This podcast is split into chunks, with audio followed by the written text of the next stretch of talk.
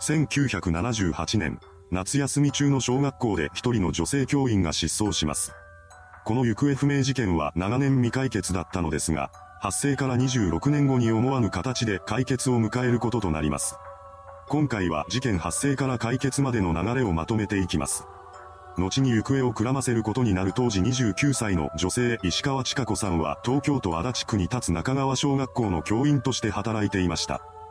石川さんは1978年7月末から8月上旬にかけて行われた教職員組合主催のヨーロッパ研修に参加していたそうです。帰国後の彼女は学校に出勤するようになります。ただし、当時の小学校は夏休みに入っていたため、通常の授業は開かれていませんでした。その代わりにプールの授業があったため、石川さんはその当番で出勤しています。そんな彼女が8月14日に校内で目撃されたのを最後に失踪してしまいました。石川さんの失踪に周囲の人々が気がつくまでには時間がかかっています。彼女が数日間にわたって登校してこなくても、通常の授業がなかったため、それほど大ごとにはなっていなかったのです。8月23日になっても石川さんが出勤してこないことを受け、ようやく教職員が彼女のことを心配し始めます。そこで教員らは石川さんが一人暮らしをしているアパートと校内を捜索しました。また、それと同時に彼女の実家にも確認の連絡を入れています。しかし、それで石川さんの行方が明らかになることはありませんでした。その結果、警察が動き出す事態にまで発展します。捜査員は当時学校にいた教職員や警備員に対する聞き込み調査を行いました。ですが、そこで有力情報を得ることはできていません。その後も一向にそれらしき情報が入ってくることがなかったことから北朝鮮による拉致の可能性が取り沙汰されるようになります。実際、石川さんが失踪した時期である1978年7月から8月にかけて北朝鮮に拉致されたことが確認できる日本人が複数名いたのです。そのため石川さんが拉致された可能性も十分に考えられました。そこで石川さんの家族は北朝鮮拉致問題について調査している市民団体の特定失踪者問題調査会へと届け出ることにします。しかし、石川さんが拉致被害者である証拠をつかむことはできませんでした。そのような中で真相は全く別のところに隠されているのではないかという疑念も生まれるようになります。周辺者は様々な可能性を考え、石川さんの行方を追うと奔走し続けました。そうこうするうちにも時が流れていき、石川さんの失踪から26年後にあたる2004年を迎えることになります。この年に本件は急展開を迎えることになりました。思わぬ形で疑念が確信に変わる瞬間が訪れたのです。8月21日、一人の男が警視庁綾瀬警察署にやってきます。この人物の正体は石川さんが行方不明になった日である1978年8月14日に現場となった中川小学校で働いていた元警備員の男性 W でした。彼は事件当日に学校の警備をしていたため、警察からの聞き取り調査を受けたこともあったそうです。そんな人物が26年後になって一体何のために警察署を訪れたのでしょうか。W は応対した警察官に対してその理由を語り出します。自称しに来た。私は1978年8月14日に中川小学校で石川さんの首を絞めて殺害した犯人だ。遺体は自宅の床下に穴を掘って埋めてある。この突然の供述に警察署内は騒然としたことでしょう。とにもかくにも、迷宮入りしかけていた行方不明事件の真相が判明した瞬間でした。ここで気になるのは自首の理由と事件の詳しい内容です。こうした疑問を払拭するように、W は全てを語り出します。まずは26年間にわたって犯行を隠匿し続けていたのにもかかわらず、自首することを決めた理由から見ていきましょう。これが W の凶悪性や卑劣ぶりを知らしめることにつながりました。なんと、彼は自責の念から自首を決意したわけではなかったのです。実は W が自首する少し前に石川さんの遺体を埋めていた住宅が区画整理で取り壊されることが決まっていました。これを受け、事件発覚を恐れた W が自ら犯行を自供した方がいいと判断し、自首に至ったというのです。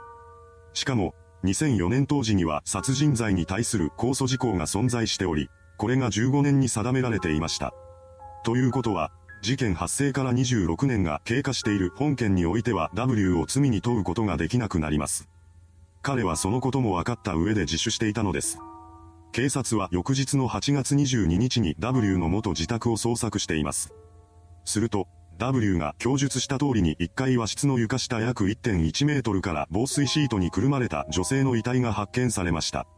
また、それと共に石川さんの所持品なども見つかっています。捜査員は遺体を DNA 鑑定にかけることにしました。その結果、9月29日に遺体の正体が石川千佳子さん本人であることが判明したのです。こうして本件が行方不明事件ではなく、殺人事件であることが明らかにされました。果たして、事件の犯人である W は何者で、事件当日には何が起こっていたのでしょうか。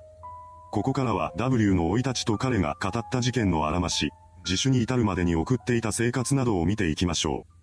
本事件の犯人 W は1936年3月に北海道小樽市で生まれました。彼は高校卒業後に生還会社で働き始めます。しかし一箇所の職場に留まって仕事を続けることはありませんでした。ほどなくして W は生還会社を退職し、以降は様々な職場を転々としています。そんな日々の中で彼は一人の女性と恋仲になり、相手の女性と結婚することを決めました。こうして妻になった女性は東京都足立区の給食調理師として働いていたそうです。またもや仕事を辞めた W は彼女の紹介で1973年4月1日から中川小学校の警備員として働くようになります。そこでは事件の被害者となる石川さんも教員として働いていました。中川小学校での W はトラブルメーカーとして知られていたようです。どうやら彼は棍棒を持って校舎を歩き回ったりペットの猿を連れてきたりしていたらしく、教職員からはそうした行動を煙たがられていました。また、過去には教室の戸締まりをめぐって教員と口論になったこともあったそうです。そんな彼と石川さんの間に一体何があったのでしょうか。ここからは W の供述をもとにして事件当日に起こったとされていることをまとめていきます。8月14日午後4時半頃、警備員として中川小学校に出勤していた W が校舎の巡回をしていたそうです。そうして彼が歩いていると、1階の廊下でプール授業の当番に来ていた石川さんと肩がぶつかりました。そこで二人は口論になります。この言い合いはどんどんヒートアップしていき、ついには石川さんが大声を出しました。ここで W はある疑念を抱きます。その内容は石川さんが自分とのトラブルを意図的に作り出して処分に追い込もうとしているのではないかというものでした。どうやら当時の W は普段から弁当に睡眠薬を入れられたり、有毒ガスを撒かれたりするといった嫌がらせを受けていたそうなのです。彼は石川さんの行動もこうした嫌がらせの一つなのではないかと考えていました。もちろん、これは W の一方的な供述でしかないため、真相はわかりません。責任逃れをするために被害妄想を語ったり、統合失調症などの精神病を患っているかのように振る舞っていた可能性が考えられます。いずれにせよ、事件当日の W は石川さんが自分のことを穴にはめようとしていると思い込んだそうです。そこで彼は激高し、石川さんの首に掴みかかりました。そして彼女の首を締め上げたのです。これにより、石川さんは窒息死してしまいました。こうして殺人に手を染めた W は隠蔽工作に動き出します。彼は石川さんの遺体を毛布でくるみ、それを自身が持つ車のトランクに積み込みました。それから仕事に戻り、勤務時間を終えてから遺体を乗せた車に乗って帰宅しました。そして翌15日に遺体を和室の床下に移動させます。その上で翌日には同居する妻の目を盗みながら穴を掘っていきました。そうしてできた穴に遺体を埋めることで、W は証拠隠滅を終えたのです。これら一連の犯行は誰にも目撃されておらず、以降26年間にわたって彼が容疑者になることすらありませんでした。それでも、W はいつ自身の犯行がバレて警察に逮捕されるかと怯え続けていたようです。心配を募らせた彼は自宅の警備体制を強化することにします。具体的には、周囲にブロック塀や有刺鉄線を張り巡らせました。また、サーチライトや赤外線防犯カメラなども設置しています。これにより、外部から宅内の様子を伺うことは不可能になりました。それほどまでに神経質になっていた彼ですが、こうした不安感も時の流れと共に薄れていきます。そんな W をある想定外の出来事が襲います。彼の自宅が区画整理の対象となり、立ち退きを求められるようになったのです。W は近隣住民の立ち退きが進んでも拒否し続けました。ですが、それもずっとは続かず、ついには千葉への転居を決めています。そうして転居した W は1ヶ月後に綾瀬警察署を訪れ、26年越しに犯行を自供したのです。事件当時42歳だった W はこの時点で68歳になっていました。結局、控訴事項が成立していたこともあって彼を殺人罪で起訴することはできなかったのです。そこで石川さんの遺族は民事訴訟を起こすことを決めています。こうして始まった裁判は最高裁まで争われることになりました。判決公判は2009年4月28日に開かれています。そこで最高裁は W に約4255万円の支払いを命じる判決を言い渡しました。こうして裁判が決心します。W が被害者の石川さんや遺族に対する謝罪の言葉を口にすることは最後までなかったようです。いかがでしたでしょうか？控訴事項が成立したのを確認した犯人が自首した事件。